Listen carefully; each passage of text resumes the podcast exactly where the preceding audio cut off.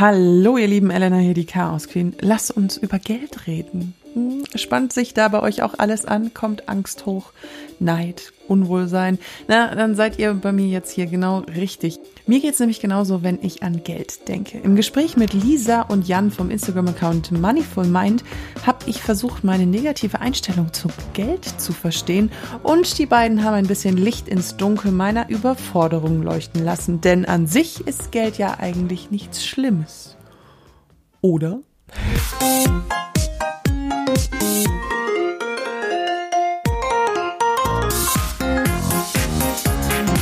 In der Folge über mein Reisebudget für einigen Wochen ist euch vielleicht schon aufgefallen, ich muss vielleicht mit meinem Mindset gegenüber Geld arbeiten. Wobei, was heißt da muss? Ich will.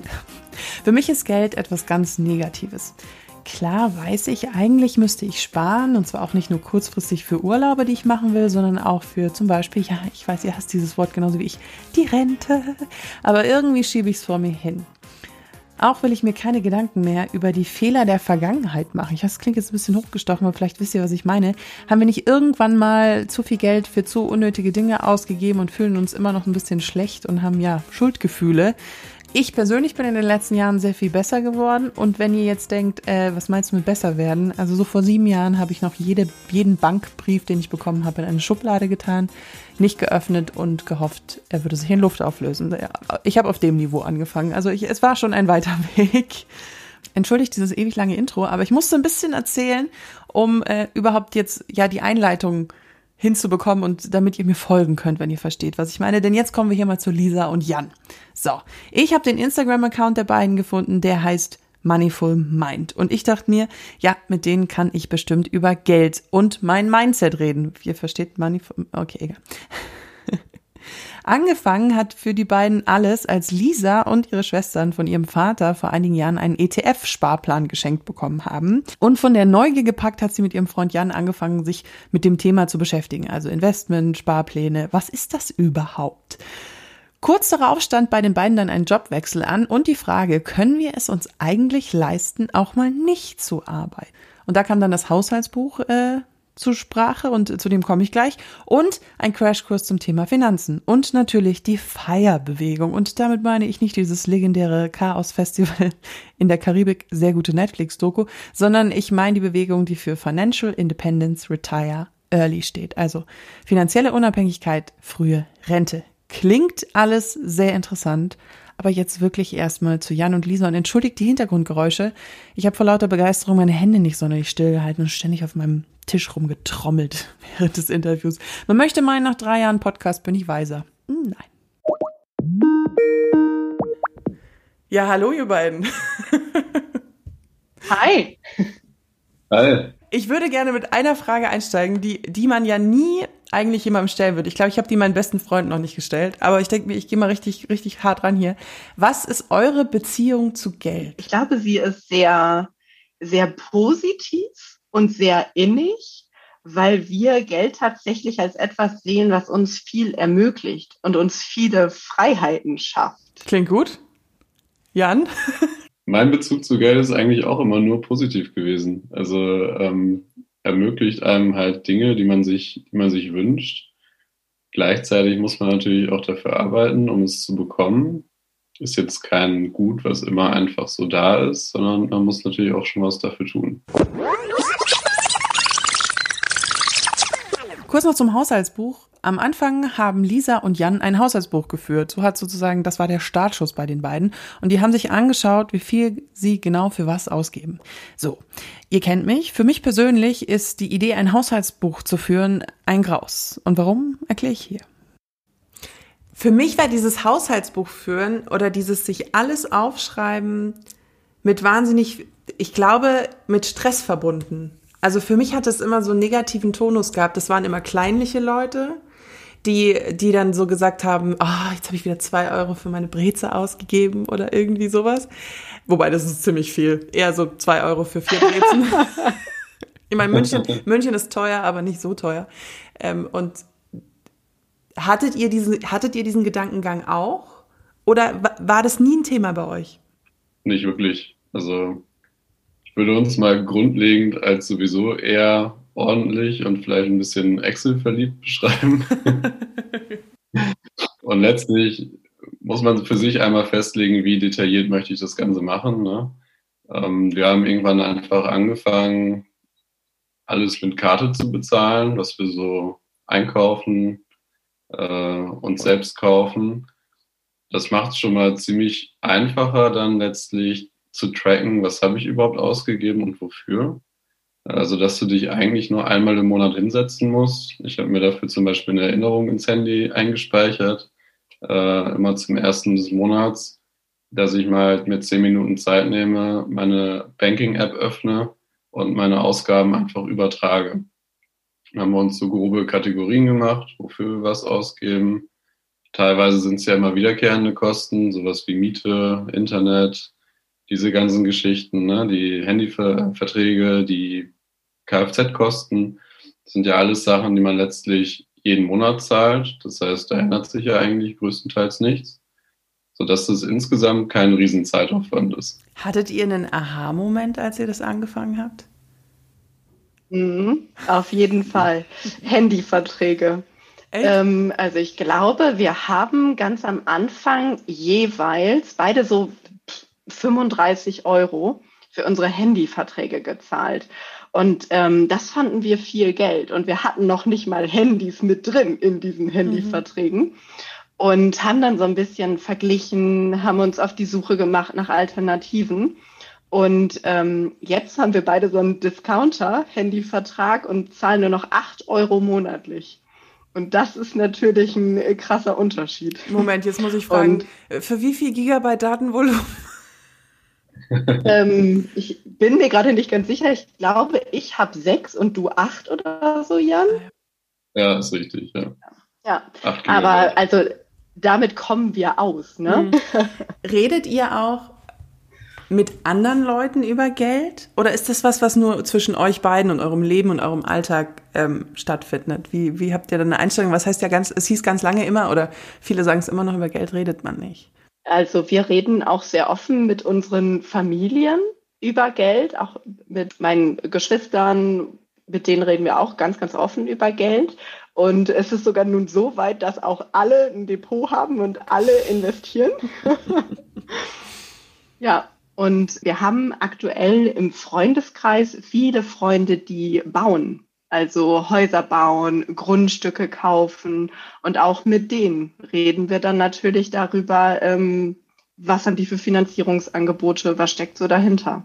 Wenn du sagst, ihr habt jetzt eurer ganzen Familie schon Depot und Investoren, ich komme da so ein bisschen aus dem Nichts. Ich habe natürlich irgend so eine komische Versicherung abgeschlossen, wo ich irgendwelche Sparpläne habe, wo ich nicht so wirklich ganz durchblicke.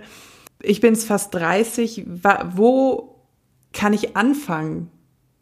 Mich mit dem Thema zu beschäftigen. Infomäßig meinst du oder wo kannst du tatsächlich selbst anfangen, an dir selbst zu arbeiten? Beides. du kannst gerne auch die Info übernehmen oder das eigentlich beides.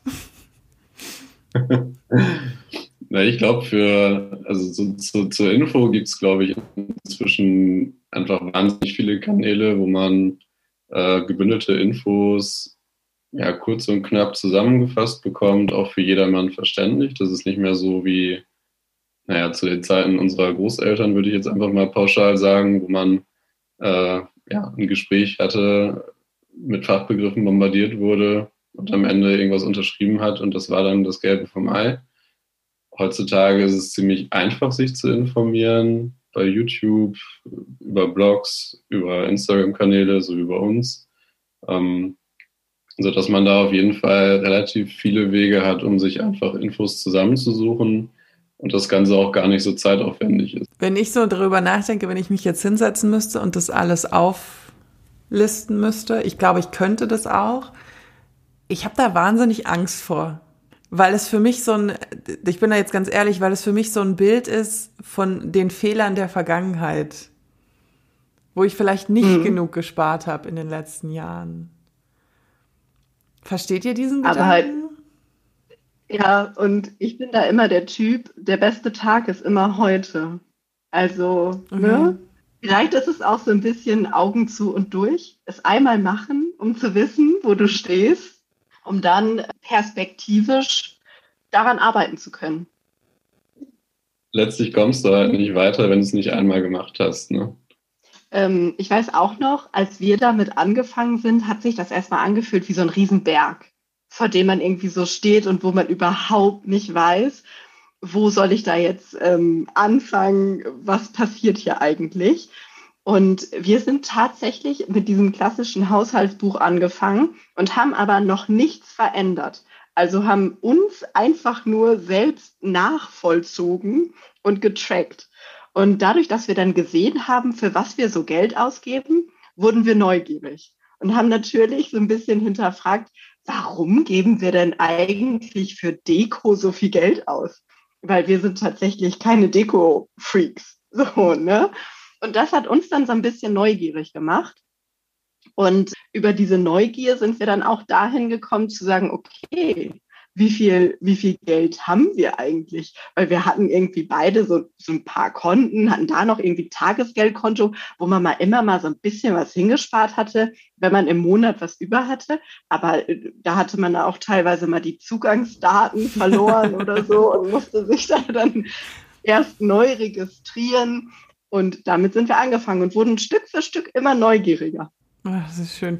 Ich glaube, die Angst und die Angst war bei mir auch immer da, dass man zu wenig hat, um überhaupt anzufangen zu investieren oder sich mit Geld zu beschäftigen oder zu sparen. So nach dem Motto dieses, ja, 10 Euro sind doch dann auch egal. Dann kann ich ja auch, keine Ahnung, zum Italiener gehen und mir äh, eine Pizza und ein, okay, das reicht nicht für eine Pizza und ein Glas Rotwein, aber so, so in die Richtung. Mhm. Stimmt es, dass man viel Geld braucht, um viel zu investieren? Wahrscheinlich nicht, wenn ich mich gerade ausrechne. Jan schüttelt den nee. Kopf. nee, braucht man nicht. Also letztlich, es ist ja eine Einstellungssache, also eine, eine Mindset-Geschichte auch. Gefühlt ist es so ein bisschen so, wenn du erstmal angefangen hast zu sparen, auch wenn das monatlich meinetwegen 10 Euro sind, die du über hast, dir aber das Bewusstsein schaffst, das sind jetzt 10 Euro, die ich aktiv sparen möchte, dann findest du in den Monaten darauf automatisch Wege, wie aus den 10 Euro vielleicht 20 Euro werden, aus den 20 vielleicht 30 und immer mehr, die du tatsächlich monatlich sparen kannst und investieren kannst. Also es ist auch eine Ziel, so ein bisschen eine Zielgeschichte, oder? Dass man sich ein Ziel setzt? Schon. Mhm. Ja. ja, wir machen es zum Beispiel auch so, dass wir aktiv für schöne Dinge sparen. Also ähm, wir sparen tatsächlich monatlich immer ein bisschen was für unsere Urlaube. Da haben wir so ein extra Konto und da freust du dich natürlich jeden Monat, wenn dann irgendwie so ein kleiner Betrag wie 25, 30 Euro dafür weggehen. Und äh, dann kannst du dir eine Pizza und Rotwein im Urlaub gönnen. das ist gut. Money Mind sagt das ja auch schon letztendlich, die Einstellung zu Geld. Wie denkt ihr, kann man die Einstellung zu Geld ändern? Ich weiß, das ist eine sehr philosophische Frage. Aber ganz, ich glaube, ich muss kurz ausholen, weil meine Einstellung zu Geld ist, bei mir war, wurde sich um Geld immer gestritten. Und das hat bei mir zu so einer, zu einer abwertenden Haltung gegenüber Geld, was total dämlich ist, weil wie kann man Geld abwerten? Das macht überhaupt nicht Sinn. Es gibt ja kaum hm. wertvolleres ja, als Geld, ja. aber das hat bei mir ganz, ganz großen Riss hinterlassen, sozusagen. Aber da ist doch schon die erste, also der erste große Schritt ist ja, dass du das erkannt hast. Also du weißt ja, warum du vielleicht so eine aktuell problematische Beziehung zu Geld hast und ähm, du kannst ja auch mal versuchen, für dich Gegenbeispiele zu finden, wo du vielleicht durch dein erstes Gehalt, also was hast du dir vielleicht von deinem ersten Gehalt gekauft? Weißt du das noch?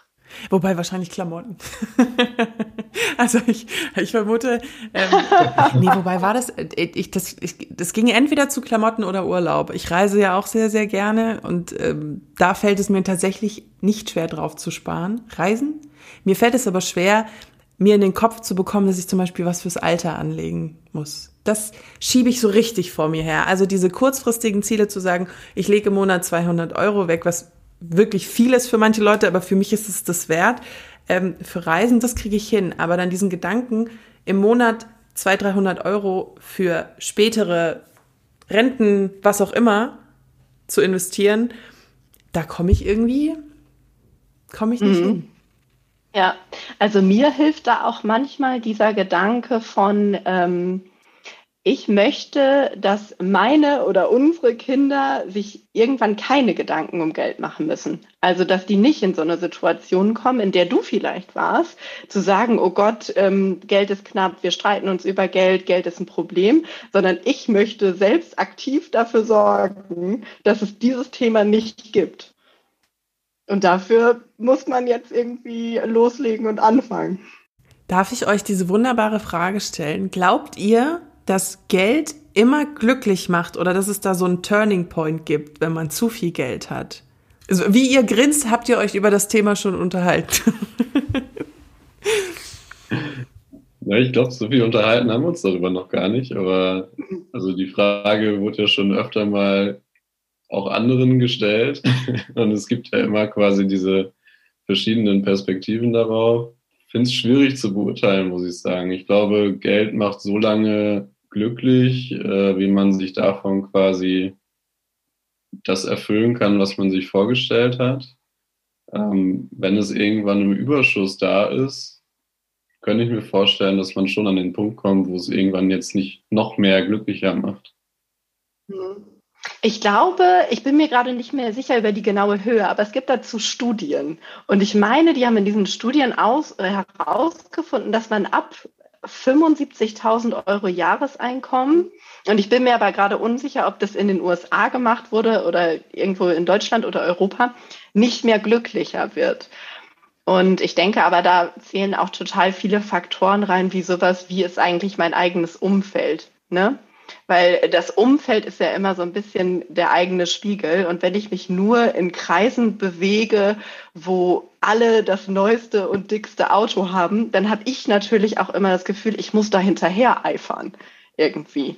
Und ähm, da hilft es, glaube ich, einfach sich auch selbst mal zu hinterfragen, will ich das eigentlich? Brauche ich das eigentlich? Oder bin ich nicht mit dem zufrieden, was ich habe? Hm. Aber das ist total schwer. Ich habe das auch, glaube ich, gelesen. Ich hatte jetzt im Kopf 60.000, aber irgendwas um die 60 bis 75. Ja. Hm. Und ich weiß nämlich noch, als ich das das erste Mal gelesen habe, dachte ich mir, so wenig? Hat diese, diese Lebenseinstellung im Allgemeinen einen Einfluss auch auf euer Berufsleben gehabt? Habt ihr dann auch zum Beispiel sowas, wenn es um Gehaltsverhandlungen oder so geht, mehr einen Zugang dazu gehabt, wie viel ihr selber wert seid, wie viel eure Arbeit wert ist? Hat sich da was verändert bei euch? Ich glaube, man geht, dadurch, dass man sich so bewusst so viel mit dem Thema Finanzen beschäftigt, bereite ich mich anders auf diese Gespräche vor. Also ich gehe dann nicht einfach nur rein und denke so, hu, hoffentlich kann ich ein bisschen mehr verdienen, sondern ich informiere mich richtig. Ich gehe irgendwie auf Gehaltsportale, ich informiere mich, ich weiß irgendwie natürlich so ungefähr, was ich verdienen kann, aber ähm, ich gehe da anders ran und gehe da vielleicht auch ein bisschen selbstbewusster ran nach dieser Recherche, weil ich weiß, okay, das passt. Äh, findet ihr denn, dass man im Allgemeinen mehr über Geld reden muss und zwar nicht in dem Sinne von, weil ich habe das Gefühl, es wird über Geld geredet, aber es wird immer so schwammig über Geld geredet. Es werden keine Beträge wirklich gesagt, so wenn es auch um Gehalt geht. Manchmal, wenn es auch um Mieten geht, wenn es um Versicherungszahlungen geht, zum Beispiel, wie viel zahlst du für deine Berufsunfähigkeitsversicherung? Dann kommt so, ah, irgendwie so 200 Euro, aber halt nicht so solche Beträge. Findet ihr, dass solche so ein Austausch mehr stattfinden soll? Und wenn ja, warum? Wo seht ihr da den Mehrwert? Also ich finde, es ist schon deutlich transparenter geworden, der Austausch. Also wenn ich jetzt mal an so Gespräche mit engeren Freunden oder der Familie denke, ist es schon ziemlich konkret. Was habt ihr für eine Finanzierung für euer Haus? Äh, wie viel zahlt ihr für die Versicherung XY?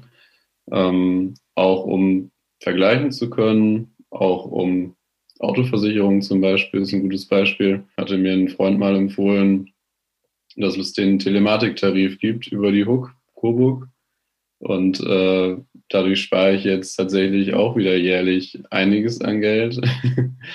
ähm, das sind dann halt so, ja, so Sachen, über die kommt man quasi ja nur über, über Freunde, die einem dann auch tatsächlich transparent solche Dinge erzählen, dann ran. Also ich glaube, es kommt, kommt darauf an, mit wem man spricht. Ich weiß nicht, ob man jetzt in der Masse tatsächlich komplett transparent alles erzählen muss. weil ich dann auch nicht weiß, ob es tatsächlich so entscheidend ist, ob man jetzt auf den Cent genau sagen kann, wie viel man verdient. Ja, was so Versicherungen angeht, äh, finde ich, kann man ruhig transparent damit umgehen. Wenn du jetzt fragen würdest, was ich für meine Berufsunfähigkeitsversicherung zahle, würde ich dir auch sagen. Äh, und falls es dann weniger ist oder die Leistungen besser sind, könntest du dir dann überlegen, ob du nochmal wechselst. Ne?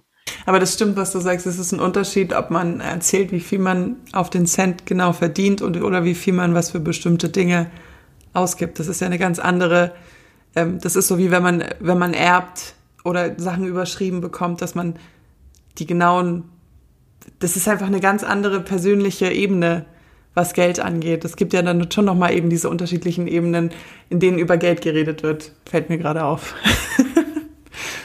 Aber geht ihr dann hauptsächlich auf eure, eure, eure Sparsachen, also wie viel ihr am Monatsende übrig habt und wie viel ihr dann gespart habt? Ist das euer Ziel?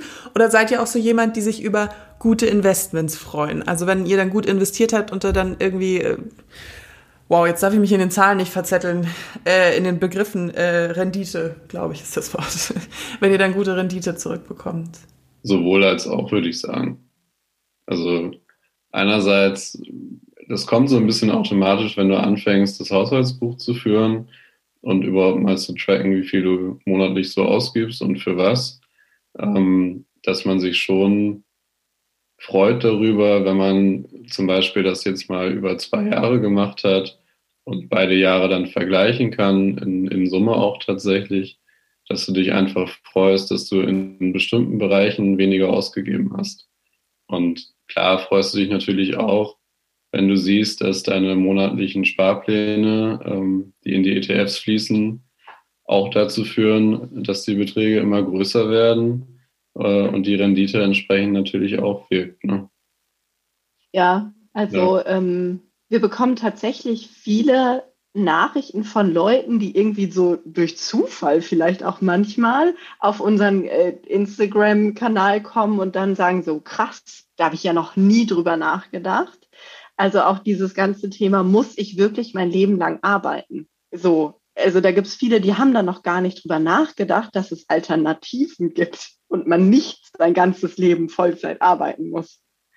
Ähm, und das ist meist ganz spannend. Ja, und vor allem, dass man nicht faul ist, wenn man nicht arbeiten, also dass man zum Beispiel, wenn man jetzt sagt, ich arbeite nur 30 Stunden die Woche, habe dafür weniger Geld, oder investier es anders oder mach, dann, dann ist ganz oft so, du bist faul. Nein, ich habe nur meine, meine Prioritäten anders gesetzt. Ne? Das ist auch immer die Diskussion, mhm. ja. die, die, ich auch schon erstaunlich oft geführt habe, ja. Aber ich finde, das sind eigentlich auch schöne gesellschaftliche Diskussionen, die man, die sich da abzeichnen, weil wenn ich weniger arbeite, klassisch arbeite, habe ich ja vielleicht zehn Stunden mehr Zeit, die ich mich gesellschaftlich engagieren kann, die ich mit Familie, Freunden verbringen kann und mit denen Zeit verbringen kann, mich um meine Großeltern kümmern kann. All das sind ja Themen, die ich dann in dieser Zeit machen kann. Wie sind denn eure Pläne? Wollt ihr in den Jobs bleiben oder seid ihr auch so welche, die dann sagen, so Digital Nomad mäßig wäre auch was? Oder? Erstmal im Job bleiben, und äh, ja, im, im, Job quasi noch ein bisschen sich weiterentwickeln ne, und ein paar Erfahrungen sammeln. Aber letztlich, klar, sind wir da ja auch relativ offen und arbeiten ja auch irgendwie daran, dass man noch andere Einkommensströme hat, außer den normalen Hauptjob, würde ich jetzt mal ihn so bezeichnen.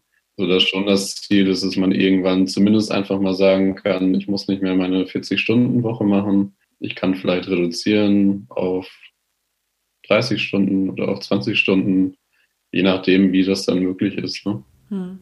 Was sind so alternative Einkommensströme für euch? Sind es dann die Renditen aus Investitionen oder habt ihr da noch andere Sachen? Wir haben natürlich einmal die Renditen aus den Investitionen.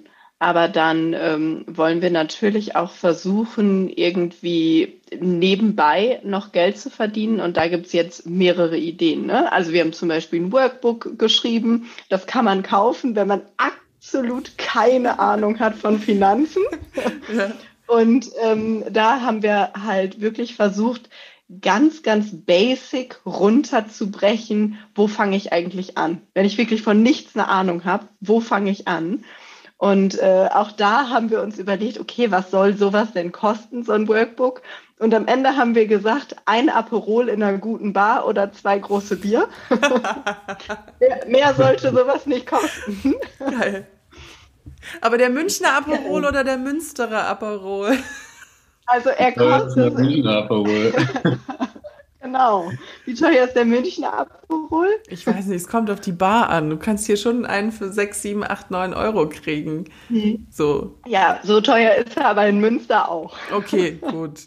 Ich war aber auch, ich habe ja. auch den Zugang zur Realität nach Corona verloren, weil ich keine Ahnung mehr habe, wie viel Alkohol in Bars. Ich war schon, nee, wobei ich war neulich in der Bar, aber da, stimmt, da habe ich einen Negroni getrunken und habe mich gewundert, wie teuer er ist. Der hat nämlich fast 10 Euro gekostet, das weiß ich noch.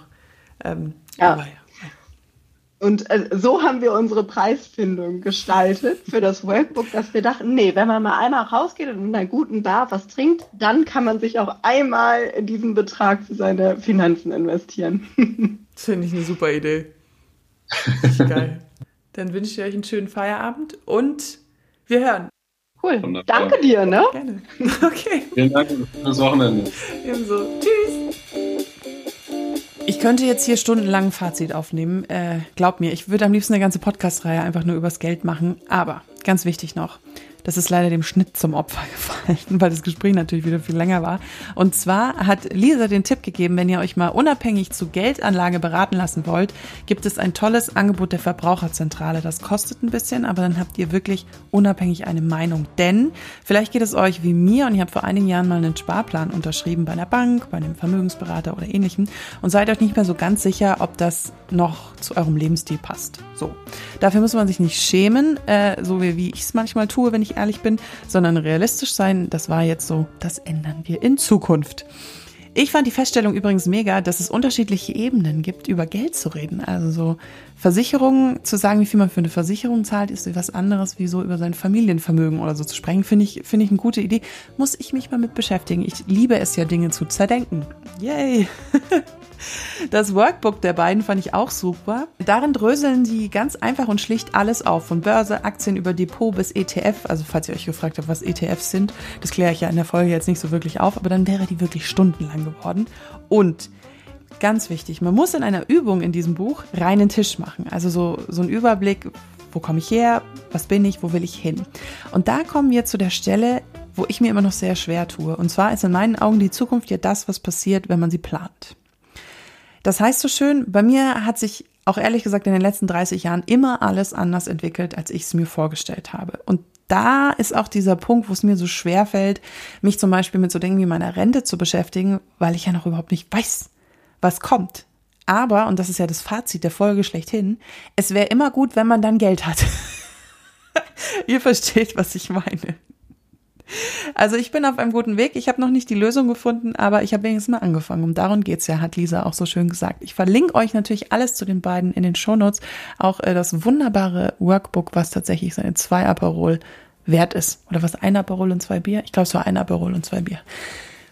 Ihr könnt Chaos Queen gerne auf Instagram folgen, einfach unter Chaos Queen Podcast. Da verpasst ihr keine Folge mehr von mir, weil da äh, lade ich immer eine Ankündigung hoch. Und ihr verpasst auch keine Folge von mir, wenn ihr mich abonniert auf Spotify, iTunes oder wo auch immer. Ich freue mich auch immer über eine positive Bewertung. Und jetzt bin ich am überlegen, ob ich alles runtergerattert habe, aber das war es ungefähr. Ähm, ich wünsche euch noch einen schönen Morgen, Mittag, Abend, Tag und eine wunderschöne Restwoche. Ich hoffe, ihr habt ordentlich was über Geld gelernt und äh, ein paar Denkanstöße bekommen. Das ist mir ja immer total wichtig. Wir hören uns in zwei Wochen. Ihr wisst ja, das mit regelmäßig hochladen ist nicht mehr so meins gewesen, aber ich gebe mir Mühe. Ich gebe mir Mühe. Bis ganz bald. Eure Elena.